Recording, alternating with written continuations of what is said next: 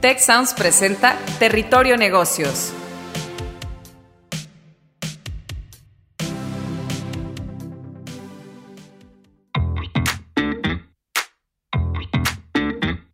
Bienvenidos a Territorio Negocios de EGADE Business School y la Escuela de Negocios del Tecnológico de Monterrey. Mi nombre es Jaime Martínez y hoy seré su guía por este espacio. Bienvenidos a Territorio Negocios, las startups unicornio en México y América Latina. Para este episodio tenemos a dos extraordinarios invitados. Tenemos a Lorean o Lori García, cofundadora y Chief People Officer de Kavak. Lori es cofundadora y CPO de Kavak, una plataforma online de compraventa de autos seminuevos y el primer unicornio de México. Antes de cofundar Kavak con su hermano, Lori tuvo una trayectoria impresionante en el mundo corporativo, liderando estrategias de negocios en empresas como McKinsey, Procter Gamble y Coca-Cola. Ahora, como Chief People Officer, Lori cumple un rol clave dentro de Kavak, desarrollando el equipo y la cultura de la compañía y potenciando las fortalezas de sus empleados a través del uso de la tecnología. Bienvenida, Lori. Muchísimas gracias, Jaime. Tenemos también, por supuesto, por parte del Tecnológico de Monterrey, al doctor Félix Cárdenas, director del Centro de Innovación y Emprendimiento de EGADE Business School, aquí con nosotros en el TEC de Monterrey. El doctor Cárdenas del Castillo ha sido investigador y profesor afiliado a Harvard University, University of Columbia, IS, University of Texas en, Austin y el Tecnológico de Monterrey. Desarrolla él con corporativos estrategias de corporate venture capital con impacto en crecimiento y rentabilidad. Ha sido consultor y ha realizado investigaciones en empresas como Cisco, Nokia, Alcan, Logitech, General Electric, Cemex, FEMSA, Credit Suisse, Proesa, Heineken y Nestlé. Además de ser director del Centro de Innovación y Emprendimiento de EGADE Business School, el doctor Cárdenas es socio del fondo EFM Capital e InnovaCamp Ventures. Fue socio en Vento Capital y director de Green Tech Ventures en Suiza.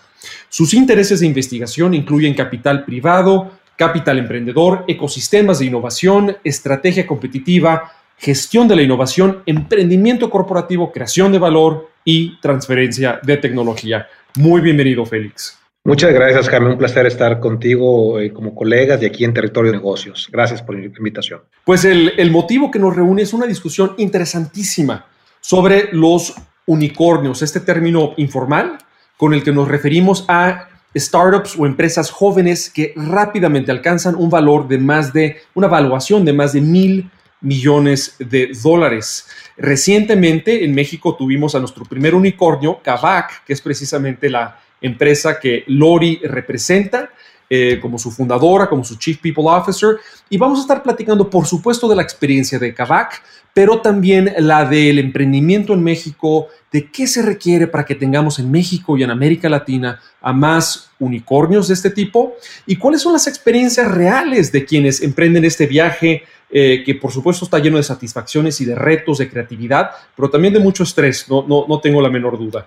Em, si quieren, vayamos comenzando con una primera pregunta para ti, Félix, que es, ¿en qué consiste exactamente una empresa o una compañía unicornio y si hay alguna serie de características universales de este tipo de empresas? Muchas gracias, Jaime. Mira, lo, importante de la característica principal de eh, eh, la palabra unicornio, y la puedes utilizar en Corea del Sur o en Indonesia, en México o en Silicon Valley, es empresas de reciente creación, que se les llama startups, que alcanzan valuaciones superiores a los mil millones de dólares o como se le llama coloquialmente el billón americano, el billion dollars, ¿no?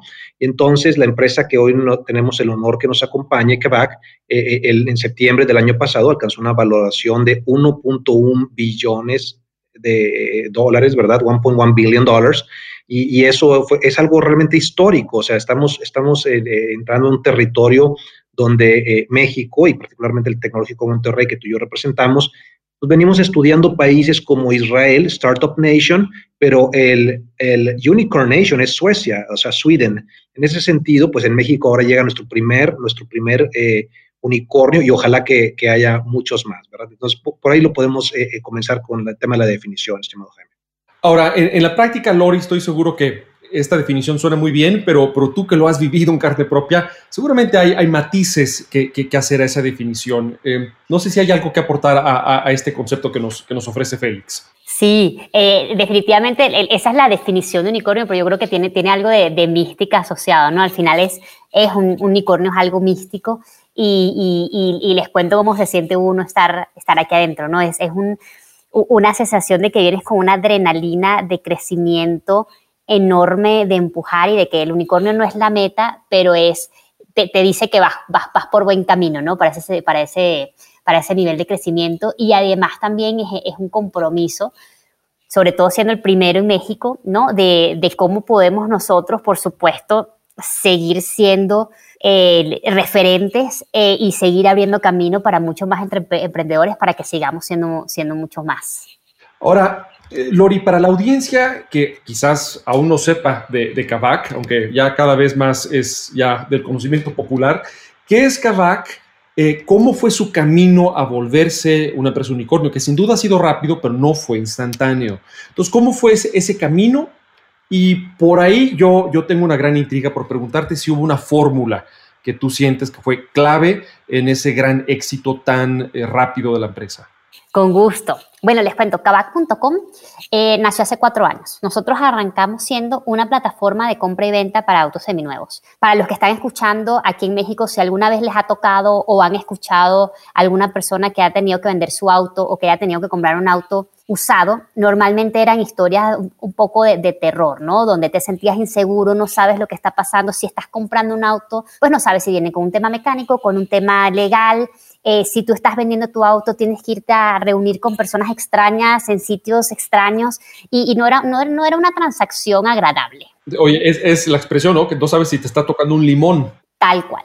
Tal cual. Entonces nosotros lo que dijimos es, esto, esto no puede ser así. Tenemos que convertir esto en que sea una experiencia increíble eh, para, para las personas y que las personas lo que tengan que aspirar a un auto, el auto de sus sueños, ¿no? Y, y nos arrancamos con esta idea, con, con como todos, en, en, un departamento, con, un, con todo pintado muy bonito en un documento y, y, empezando un auto a la vez, ¿no? Y empezamos a ver que cuando queríamos ir resolviendo y haciendo ciertas cosas para, que, para ofrecer una experiencia increíble a nuestros clientes, pues teníamos que ir haciendo mucho más, ¿no? Entonces empezamos a meternos en recondicionamiento empezamos a meternos en, pues ya, nuestra capacidad, éramos el, somos el taller más grande de México, empezamos a meternos ya en financiamiento, este, en, en, toda la parte de, de postventa, de asegurar que toda la experiencia o sea, la, pudiésemos estar haciendo, haciendo nosotros, ¿no? Y ahorita estamos, estamos metidos con, con, con, todo eso. Entonces, así arrancó Kavak. Eh, todo esta, este trayecto, yo siento que no, no, es, no es que haya una fórmula pero sí hay tres cosas que fueron muy importantes en toda la parte de, poder llegar a, a, ser un unicornio y el, crecimiento que seguimos, ¿no? Porque para nosotros todavía estamos al 5% de lo que queremos hacer. Y fueron, fueron tres cosas, ¿no? Lo primero es que cuando empezamos a investigar nos dimos cuenta que, que era un mercado enorme, o sea, un mercado muy, muy, muy grande. Estamos hablando de 40 billones de dólares en México nada más. Entonces, si tú tienes un mercado muy grande, eso implica que, por supuesto, puedes aspirar a ser una compañía grande. Si tienes un mercado más pequeño, pues no, no pasa nada, pero bueno, sabes que pues tienes un poquito limitado a lo mejor el crecimiento, ¿no? Además, el mercado tenía ciertas cosas muy interesantes, que es que tiene muchas asimetrías. O sea, en ese momento no había casi competidores, o sea, ningún competidor tenía más del 1%. Y los consumidores estaban concentrados en transacciones entre personas. O sea, por ejemplo, Jaime, tú y yo nos vendemos o compramos un auto. No, ese es el 80% del mercado. Entonces nosotros, siendo, podíamos enfocarnos en nuestro, en, nuestro, en nuestro cliente sin estar ahorita metiéndonos en dinámicas de competencia y eso nos permitía estar súper enfocados y también este, nos permitía eh, poder teníamos una oferta, o sea, una propuesta de valor clara que traer, porque al final entre personas particulares es muy difícil que tú puedas garantizar la parte mecánica del auto si no tienes un montón de expertos mecánicos revisando. Es difícil que puedas garantizar la parte legal, este, que puedas garantizar, que puedas dar financiamiento, ¿no? Entonces ya entre nosotros podíamos traer algo de verdad que, podía traer valor a la mesa. Y tú tienes un mercado enorme con un problema importante que resolver. Y lo tercero, el equipo. O sea, siempre al final tú puedes tener una muy buena idea, pero si no tienes un equipo que la ejecute, que esté muy pendiente de la ambición, que de verdad trabajemos de una forma eh, muy buena juntas y de una forma trabajar muy buena es más porque somos muy orientados a resultados, muy orientados a cumplir la misión, a estar disrompiendo todo el tiempo, este, eso, eso fue lo que hizo eh, que nosotros este, estemos ahorita en, este punto, ¿no? Sí, sí, ahora en, términos técnicos, pues son las, resolver las asimetrías de la información, ¿no? En un mercado y donde se encuentra una manera de hacerlo que te da escalabilidad, una, una gran eficiencia, ¿no? Que es, digamos, una, una, forma no lineal, sino logarítmica, ¿no? De, de captar y dar servicio a ese, a ese eh, mercado. Em, Félix, desde tu punto de vista eh, como inversionista profesional, ¿cómo puedes tú detectar aquellas empresas que tienen ese potencial eh, digo que seguramente algunas pistas ya nos los dio Lori, pero no sé qué pudiera sumar para diagnosticar y detectar tempranamente como una especie de scout de talento esas startups que tienen ese potencial. Eh, Jaime, sin duda, eh, Lori mencionó una palabra clave que dijo la palabra crecimiento, ¿verdad? A diferencia de los negocios tradicionales establecidos que tú y yo conocemos, que, que tradicionalmente son los que vemos en los libros de, texto de los MBAs, eh, se habla del crecimiento anual compuesto. Estas empresas como Kavak están hablando de crecimientos mensuales compuestos de doble dígito, o sea, traen una, eh, una velocidad, un crecimiento eh, que, no vemos tradicionalmente en estas otras empresas establecidas. Entonces, ese es un elemento súper importante y sobre todo la capacidad de ejecución.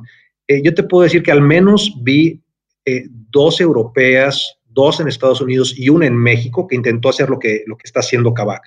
Pero al final, eh, eh, eh, la, la, idea, el modelo de negocio, pues se pueden quedar en, en, valoraciones de ángeles, pero ya cuando estás hablando de una cosa, o sea, estás hablando ya de rock stars, ya de, de Hollywood, o sea, ya, ya un unicornio, es la capacidad de ejecución sin esa ejecución de, de, Lorean con su hermano Carlos y Roger y Nicolás, todas estas personas, Alejandro, todo, todo este equipo que tienen este de, ninjas allá adentro, son capaces de, tener ejecución. Y eso el inversor es lo que dice, este, este equipo sí sabe tocar música y son, van a ser los Rolling Stones y le empiezan a apostar. Ya después se hace una bola de nieve. Si tú ves la historia de Kavak, es un tema también de pedigrí, o sea, ya empiezas a ver a inversionistas muy sofisticados, SoftBank desde Japón, por ejemplo, en esa última ronda, Green Oaks, DST, Casec Ventures, ¿verdad? Este, si tú ves, eh, tú y yo conocemos empresas cementeras que tienen más de 100 años de existir, pero en firmas como Mercado Libre o firmas como Kavak, en años logran esas valuaciones gigantescas, ¿no? Entonces, ese pedigrí que empieza a atraer a inversores sofisticados como eh, eh, General Electric, etc., General Atlantic, perdón, empiezan a detonar el interés de los inversionistas cada vez más grandes Solamente como referencia, eh, te mencioné el caso de SoftBank. O sea, SoftBank en toda Latinoamérica son tres sus unicornios. Kavak eh, eh, aquí en México, Logi en Brasil y es este Gimpass, este, bueno, Rappi en Colombia, perdóname, y, Logi, ¿no? Este, así como, como elementos de, de, unicornios en la región. Entonces, uno como inversionista empieza a ver estos levantamientos y llega un punto en el que es, ya se vuelve evidente la capacidad de estos equipos de, de poderlo, poder ejecutarlo. Ahora, eh, Félix, profundizando un poco en, tu elaboración sobre precisamente estos inversionistas ya tan sofisticados, ¿qué trae a la mesa un, buen inversionista en esa capacidad de ejecución y en el éxito a largo plazo? Porque creo que también una de las preguntas aquí es que se sostenga ese crecimiento, que sea sostenible, eh, eh, y los inversionistas, ¿qué rol tienen en facilitar eso? Sí, es, mira, en, el, caso particular de Kavak pasaron por su ronda Ángel, los Serie A y los Serie B, esta, la, más reciente, que ya levantaron casi 400 millones de dólares. Estás hablando de ya montos sumamente importantes y grandes. Y, lo que es importante, eh, Jaime, destacar es que eh, estamos hablando hoy de un, eh, hablamos como que el elemento transaccional es el automóvil seminuevo. Esto es un negocio de una plataforma, es como Airbnb, como Uber, o sea, el modelo de negocio es una plataforma donde en lugar de tener tradicionalmente el que fabrica y luego la cadena de valor y distribuyes, aquí tú eres una plataforma y de un lado se monta el que está vendiendo el automóvil, del otro lado está este, la, el consumidor. Y lo importante es que pones una serie de filtros. Creo que, creo que Lori lo dijo muy bien. Eh, la historia de acercarte a comprar un auto seminuevo, eh, hay tantas historias de terror que todos conocemos, pero si ellos tienen un algoritmo y filtros y tecnología, están habilitando realmente que algo que suena muy trivial, como es la compraventa de un auto seminuevo, pero está respaldado por muchísima tecnología, mucho talento, y todos estos millones de dólares van, a, como me encantó lo que dijo, están al 5% de lo que quieren lograr. Sea, la expansión y sobre todo el equipo, ya hemos visto también que tiene capacidades de un crecimiento inorgánico. Hacia adelante, no sé qué tanto nos van a poder decir hoy o no, pero tienen la capacidad de crecer a otros continentes y a otras regiones. Este, ¿Por qué? Porque el equipo tiene un talento que puede inclusive hacer inversiones ellos de, eh, eh, de, crecimiento inorgánico, que es muy importante. Entonces, tienes un equipo muy sofisticado este, y, no es coincidencia que hoy sea un, gran unicornio. Eh, Lori, quisiera ahora pasar contigo. ¿Qué necesitamos? Porque seguramente ya hay mucha gente pidiéndote consejos a, ustedes y a todo, a todo el equipo que ha hecho esta ejecución posible. Que por cierto, eso me hace recordar una, una frase de Benjamin Franklin, ¿no? que decía que el éxito es un por ciento inspiración, es decir, tener la, la idea correcta, la idea original que muchos emprendedores y emprendedoras quieren proteger para que nadie, nadie se la robe, pero decía Benjamin Franklin que en realidad 99% del éxito era perspiración, que es la parte de, ejecución este, que, ambos, Así es. Tú, y Félix estaban mencionando. Em, ¿Qué necesitamos en México o en América Latina desde tu experiencia, Lori, para tener a más unicornios o cuasi unicornios? Yo creo que, que hay, hay, varias cosas, ¿no? O sea, yo tuve la oportunidad de estando en la universidad, estar en Silicon Valley, ¿no? Y ver un poquito allá la energía y lo que ocurría. Y, y para mí lo que, lo que hace falta son, son tres cosas siempre. O sea, hace falta talento, hace falta capital y hace falta comunidad. O sea, al final es un tema de si e, en Latinoamérica problemas que resolver los que ustedes quieran. Hay muchísimo, hay muchísimo que hacer y necesitamos gente que de verdad se apasione por una solución o sea, por resolver un problema más allá que por la solución que está ofreciendo. Es decir, yo, no, puedo estar enamorada de mi producto, yo tengo que estar enamorada de resolver el problema para los clientes. Y si alguien se enamora de resolver un problema y está dispuesto a resolver los 17 problemas aledaños para poder resolver ese problema, y esa persona es talentosa, y talentosa en el sentido de pues, tener la ambición, tener la visión, saber reclutar, este, saber enamorar a gente de la idea y por supuesto estar todo el tiempo viendo cómo, cómo, toda esa perspiración para poder ejecutar y poder lograrlo, empiezas a llamar a más gente talentosa porque están, gente talentosa trae gente talentosa, entonces quieren trabajar juntos y más gente ve un emprendimiento como una opción porque normalmente venimos de una cultura mucho donde pues nos enseñaron a tienes que crecer una compañía, algo corporativo, ¿no? Con cierto, con cierto camino más trazado, pero ya cuando empiezas a ver que otros emprendedores están haciendo cosas interesantes, mucha, mucha gente talentosa se quiere ir allá. Entonces tienes un grupo de gente talentosa haciendo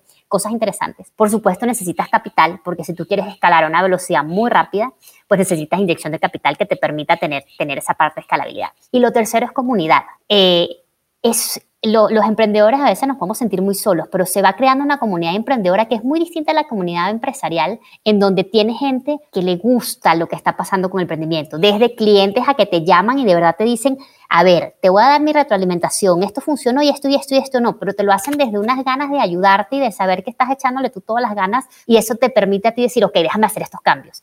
Este, tiene gente que te está buscando, otros emprendedores que comparten contigo su historia y cómo lo hicieron y que te inspiran. Inversionistas que vienen y te dicen, mira, ¿qué tal si ven esto por aquí? ¿Qué tal si hacen eso por allá? Y al final esa comunidad de intercambio de ideas, de, de sentirte acompañado, de intercambio de experiencias, hace que, que, que, se vaya creando un, un, un efecto positivo, de todo, de cómo, cómo, cómo va creciendo. Entonces yo creo que si en esas tres cosas empezamos a enfocarnos, pues va a haber una generación de emprendedores en Latinoamérica y mientras más somos, más seremos, porque ya se va formando un, efecto de, masa y la gente va, y se va, y, el ecosistema se va haciendo más, más sofisticado, ¿no? O sea, hay muchas cosas que nosotros nos preguntábamos que no teníamos ni idea de cómo empezar y ya ahorita los emprendedores cinco años después, pues ya tienen esos modelos, o sea, ya hay, ya hay abogados enfocados en ayudar a emprendedores y qué es lo mínimo que tienes que hacer, ¿no? Que a nosotros nos tocó ahí como que, bueno, como, ¿qué es lo mínimo que tengo que hacer? Y preguntarle un montón de personas, ¿no? Ya hay estructuras un poquito más este, de, cosas de back office que puedes apalancar y que te pueden ir ayudando. Entonces creo que esas tres cosas, talento, capital y, comunidad, hacen una gran diferencia. Me, encanta cómo lo, esquematizas tan, tan claramente, Lori. Félix, desde tu punto de vista, ese ecosistema que quisiéramos ver en México y en América Latina, digo, en el TEC eh, contribuimos mucho a ello, no, no por nada ya en ciertos rankings somos ya número 5 como universidad en cuanto a vinculación con la actividad emprendedora, número 5 a nivel mundial, con, mucho orgullo. Eh, pero ¿qué más deberíamos de, poder ver eh, para lograr tener unicornios o unicornios chiquitos en, estas latitudes? No, muy bien. Mira, Jaime, eh, yo creo que la, audiencia de, este podcast, pues va a haber gente como tú y yo que ya en los años, este, mediados de los 80s o 90 ya estábamos en el mundo empresarial y en aquel entonces se hablaba de la triple hélice que comúnmente se hablaba del gobierno, las universidades, slash academia y los corporativos de industria, ¿no? Más recientemente, eh, eh, cuando se hablaba de la palabra de ecosistema de innovación y emprendimiento, son cinco los stakeholders, eh, son estos tres que estamos hablando, gobierno, universidades y corporativos, pero se unen dos más y, tiene, y hago eco con lo que dice Lori, que son los inversionistas y lo que es el emprendedor. entonces, estamos viviendo en la historia de la humanidad una época en la cual ahorita con los servicios de nube, etcétera, pues tú puedes emprender con pocos miles de dólares, este, hacer una validación de tu, de, tu emprendimiento, ¿verdad? Pero al final, eh, este talento puede demostrarle a, un inversionista, ¿verdad? Que, se enamore del proyecto y del emprendedor, pero estos cinco elementos tienen que existir. Así como Israel, que hablábamos de Startup Nation, tuvo, tuvo hace algunos años su iniciativa Yosma, ¿verdad? Que, yo no hablo este, hebreo, pero era iniciativa, y aquí México tuvo años atrás el INADEM, que ahorita ya está extinto, eh, pues esto ya, ya no está. A mí me encantaría tener la, eh, la, la, varita mágica y que las cosas cambiaran para que el, el ecosistema y la regulación facilitara, o como en otros lugares como en British Columbia, en Canadá, inclusive hay eh, facilidades fiscales para que, imagínate, tú eres un, trabajas en una empresa y eh, pagas impuestos y, y, tú demuestras que estás invirtiendo en empresas, eh, startups de tu localidad, de tu estado, de tu ciudad, eh, tus impuestos prediales te pueden dar un tax break. ¿no? O sea, no existe eso en México. Me encantaría que estuvieran, existieran esos instrumentos regulatorios y fiscales. Pero habiendo dicho eso, pues, pues hay que entrarle al toro, ¿no? Entonces, hoy día, ¿qué está pasando? Como tú bien lo dices, en el TEC estamos impulsando las comunidades de ángeles inversionistas, porque el gobierno no lo va a financiar, tiene que salir del privado. Los corporativos, estoy súper contento, están súper activos. Este, el Corporate Venture Capital está, yo creo que hace seis años a la fecha, eh, tomando muchísima fuerza y son no, no nada más una clara fuente de fondeo, sino de salidas para, como no se hacen ofertas públicas iniciales tan frecuentes en México, ellos pueden representar la salida.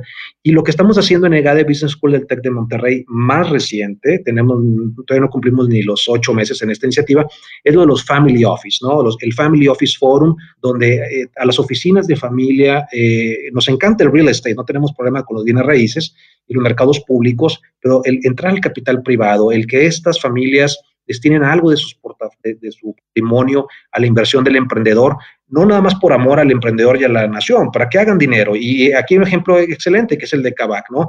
Cada valoración, serie A, serie B, vamos a ver qué le, qué, le depara, eh, si es necesario o no una serie C más adelante, dependiendo del crecimiento que tengan, pero la gente va a estar haciendo dinero y, estos inversores sofisticados están aquí para hacer dinero, no nada más porque Lori es buena onda, o sea, eh, eh, la idea es hacer dinero y que se cuenten historias de éxito. De, acuerdo. Antes, antes de llegar a, una pregunta que creo que nos, nos, intriga mucho a ti y a mí, Félix, que es ¿qué sigue para, para Kavak y que Lori nos contara? Lori, me pareció muy interesante ver que además de ser cofundadora de esta empresa, tú elegiste ser Chief People Officer. Y es increíble porque yo, yo veo en eso una valoración tan real y tan clara de la contribución que hace el talento para el éxito, de, en este caso de, de Kavak. No sé si hubiera algunas prácticas, algunas mejores prácticas que ustedes en, como startup han tenido que pudieras tú compartir con la audiencia, que quizás otros, otras pequeñas empresas o incluso, ¿por qué no?, corporativos, líderes de grandes empresas que nos escuchan, pudieran incorporar de lo que tú como Chief People Officer de Kavak implementas. Sí, y es, muy chistoso porque hay gente que me pregunta, bueno, pero, pero, pero ¿por qué no? ¿Por qué People? O sea, ¿por qué va un founder en People? Y yo, ¿cómo no? Es lo más importante que tiene que estar, o sea, al final la gente y la cultura es lo que mueve, por supuesto, tienes que tener la, ambición, tienes que tener la idea, pero al final la gente es la que mueve la ejecución y es la que de verdad nos permite, a nosotros el equipo de Kavak es lo que nos ha permitido subir el nivel de ambición a cada rato, porque empezamos a a decir, queremos lograr esto que parece imposible y lo empezamos a lograr. Y decimos, ok, entonces vámonos a la próxima, ¿no? Y, y, es por eso. Y, y yo creo que en, en, en, general todo el mundo siempre dice que la cultura es, es, es importante, pero una cosa es que, sea, que lo digas y otra cosa es que de verdad lo hagas. Y nosotros hacemos un montón de cosas para asegurar que nuestra cultura sea intencional. O sea, obviamente no, la cultura es quien eres, no puedes ser quien no eres, pero que esa parte sea intencional y que refleje lo mejor de lo que somos, ¿no? Y, desde el principio creo que lo, más, por supuesto tenemos temas estructurales para asegurar, pero hacemos tres cosas. O sea, primero, nosotros nos traemos a personas talentosas que estén muy apasionados por, por, por, el proyecto y nos aseguramos que estén en misiones que nos saquen de su zona de confort, porque la gente solo puede lograr algo increíble si le pides algo que parece imposible. Si tú le pides, ah, mejora 10%, eso no te, no te hace pensar diferente. Si tú le dices, mejora 100% de aquí a mañana, eso te hace pensar. Es, el, eh, perdóname, Lore, es el pensamiento el, 10 veces, el, ¿no? el 10X que te obliga a no pensar incrementalmente mejor, sino paradigmáticamente ya darle toda la vuelta a la manera en la que te aproximas a, tu meta o al, o al, problema a resolver. Perdóname, sí. Tal cual, tal cual. Eso es lo que te hace pensarlo diferente, ¿no? Y te cambia lo como lo estás viendo. Nos aseguramos que esas personas utilizan sus superpoderes. Y yo siempre digo superpoderes. De hecho, mi hijo cree que yo trabajo con superhéroes porque siempre ando preguntando, oye, ¿cuál es tu superpoder? Y es porque tú no puedes ser quien no eres y hay todos, todos tenemos cosas buenas y talentos naturales que, que, a veces ni sabemos que son, pero que, o sea, si, yo, si ustedes me dicen, bueno, tú ahora cocinas ahí más o menos, vete a hacer una, a la academia de chef, a lo mejor voy a terminar aprendiendo un poquito, pero nunca voy a ser la mejor. Pero si tú dices, tú escribes bien, vete a estudiar para escritura, seguro voy a ser la mejor. Y nos enfocamos mucho en eso, siempre estamos pendientes que la gente tenga la misión que esté alineada a sus superpoderes. Y si, y si tienen ciertas cosas que, que, no son superpoderes, a lo mejor podemos oponer a otra persona y, hacemos un grupo ahí interesante o simplemente no está enfocado en eso. Después nos aseguramos que siempre estén trabajando con otras personas talentosas, porque cada vez que llega alguien nuevo a la organización nos sube la barra en cómo tenemos que trabajar. Y que ese equipo los une la ambición, los une la misión, que es hacer que tener, tener un auto sea una experiencia increíble, y nos une en lo que creemos. Nosotros tenemos un credo, una paginita que dice en qué creemos, por qué creemos y cómo tomamos decisiones. Pero eso, con esas tres cosas todo el mundo opera con mucha libertad. Mientras tú estés claro en la ambición, la misión y el credo, tú puedes operar con toda libertad. y por último, sabemos que a la gente le encanta ser parte de una historia de éxito y de crecimiento. Entonces, si nos aseguramos que tenemos una estrategia muy sólida y que estamos haciendo una ejecución impecable para que la gente de Kavak pueda tener una historia de crecimiento asociada a Kavak. Entonces, esas serían las tres cosas. Y si voy a agregar una cuarta, es de verdad escuchar y tomar acción. Sea, nosotros de los primeros 100 personas en cada que están todos aquí, menos uno. Y por supuesto ha habido movimientos complejos, llega gente nueva, pero nosotros lo que siempre hemos hecho es estamos escuchando, una vez cuando la gente habla, pues por lo menos saca parte de, lo que quiere contar y asegurando que todo, al final todas relaciones interpersonales y dinámicas de cómo, te la, cómo estás con esta persona, cómo tienes, qué tienes en la mente y nos aseguramos que esas conversaciones siempre estén ocurriendo y que estemos tomando acción. Acciones chiquitas como, oye, mira, no sé, estoy incómodo porque resulta que el estacionamiento en la noche es peligroso. Ok, ¿qué hacemos? ¿Cómo, cómo te ayudo? O tenemos este tema complicado en el equipo de marketing que está pasando, que tiene las metas y no sé qué. Ok, ¿qué hacemos? ¿no? Y tomar acción y tomar acción rápido y no dejar que esas cosas se conviertan en fuego. O sea, siempre estamos, siempre, el equipo de recursos humanos de CAC siempre está viendo dónde hay unas pequeñas chispas y apagándola de una vez antes de que nada, nada llegue para que la gente se sienta parte de algo increíble, ¿no? Y que estemos haciendo algo increíble. Maravilloso. Y bueno, y quisiera cerrar con una pregunta que, como decía, creo que eh, refleja el, sentir de, de, Félix y mío, y es, ¿qué sigue, qué sigue para Kavak de lo que nos puedas revelar? Con, con, gusto. Bueno, como les dije, nosotros estábamos a un, a un 5% de la visión. Eh, lo que sigue, por supuesto, es seguir creciendo, o sea, desde seguir creciendo de lo que nosotros ofrecemos para hacer que, que tener un auto sea increíble, hasta seguir creciendo en expansión geográfica. Eh, nosotros queremos seguir siendo todo lo que tenga que ver con tener, con tener un auto. Ya les dije que estamos en financiamiento, la parte de, de, de postventa, servicios, etcétera. Queremos seguir siendo completos en, en toda esa cadena de, de todo con, con, la idea de que un día este, yo vea, oye, Jaime, estoy viendo que ahorita estás empezando, no sé, a viajar un poco más. Con un clic te llevo tu, tu, camioneta, este, mándame el tuyo y te refinancio, ¿no? Y que sea una cosa, una transacción muy, muy sencilla, muy fácil.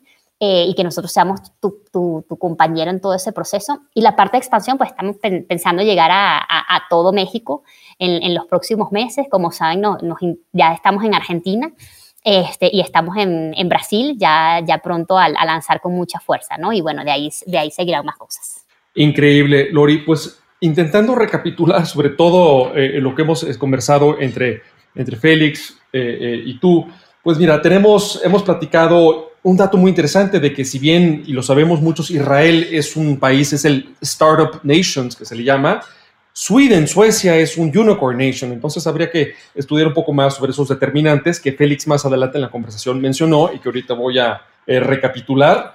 Mencionabas, Lori, que ser un unicornio no es la meta, simplemente es una expresión del camino y de ciertas cualidades que tiene el proyecto donde al menos para ustedes, pues analizaron el tamaño del mercado a atender, analizaron que había una oportunidad muy importante de eh, cerrar brechas de información o asimetrías de información entre vendedores y compradores eh, y hacerlo de una manera altamente eficiente que les diera pues esa escalabilidad. Ahora, muchos emprendedores allá afuera son muy celosos de su idea, pero ambos, Félix y tú, hablaban de la importancia de la ejecución y es donde ahí entra el tema del talento y, yo eso lo vinculo a tu decisión de ser activamente la Chief People Officer, viendo la importancia de eso en el éxito, bueno, inicial, pero también a largo plazo de la, de la organización. Eh, muy interesantemente, en cuanto a qué se requiere para que en México, en América Latina, tengamos más unicornios como Kavak, eh, Lori, tú esquematizabas y hablabas de que se requiere talento, capital y comunidad. Y eh, en la parte de talento que necesitamos en este tipo de organizaciones a gente enamorada de resolver un problema y por lo tanto eh, como corolario, bueno, pues que están también animados con resolver los 18, 20 o 30 problemitas que se derivan de esa, de, atender ese, ese, ese gran problema, pero que con esa actitud y esa chispa y esos ciertos superpoderes al servicio de, ese, de esa oportunidad o de ese problema, eh, pues ya estamos eh, bastantes pasos adelante en el éxito de la, de la organización. Eh, Félix, nuestro doctor Félix Cárdenas, hablaba de los, de los elementos del ecosistema en México que queremos potenciar. Por supuesto, los clásicos, el gobierno, tener universidades, tener corporativos, pero también inversionistas e emprendedores. Y por supuesto que las familias con los recursos para pues invertir y diversificarse a través de sus family offices, sus eh, oficinas de familia, pues inviertan también en la innovación y no solamente en, negocios, digo, muy respetables y legítimos, pero que no necesariamente detonan chispas para estas profundas innovaciones tecnológicas y sociales que, nuestras sociedades exigen. Bueno, y, por último, pues cerramos con, con, ciertos tips que Lori nos diste sobre eh, la atracción del talento, que es la gente apasionada, eh, plantearle a la gente retos que realmente la sacan de su zona de confort y te obliguen a ser creativo, innovador, valiente en cómo abordarlos y apostarle por tener a gente con ciertos superpoderes que juntándolos, ¿no? Logras unos equipos maravillosos. Pues yo, yo quisiera cerrar agradeciéndoles a ambos este podcast, pues breve como todos, ágil, pero lleno de lecciones y, lleno sobre todo de un entusiasmo que yo creo que va a haber contagiado a, a quien quiera que lo haya escuchado. Eh, tuvimos a eh, Lori, Lorean García, cofundadora y Chief People Officer de CAVAC, y el doctor Félix Cárdenas, director del Centro de Innovación y Emprendimiento de EGADE Business School del Tecnológico de Monterrey, y yo fui su anfitrión, Jaime Martínez Bones, director de la sede Ciudad de México, también de EGADE Business School. Esto fue eh, Territorio Negocios las startups unicornio en México y América Latina. Hasta muy pronto. Si quieres conocer más sobre los sucesos de la actualidad política, te invitamos a escuchar Con su permiso, el podcast en el que nuestros expertos hablan sobre los temas más actuales de la agenda pública en México y en el mundo. Escúchalo en Spotify, Apple Podcast y Google Podcast. Gracias por escuchar un episodio de Territorio Negocios el podcast de EGADE Business School, la Escuela de Negocios del Tecnológico de Monterrey y Tech Sounds. Productor ejecutivo de Tech Sounds, Miguel Mejía. Asistente de producción, Marcelo Segura.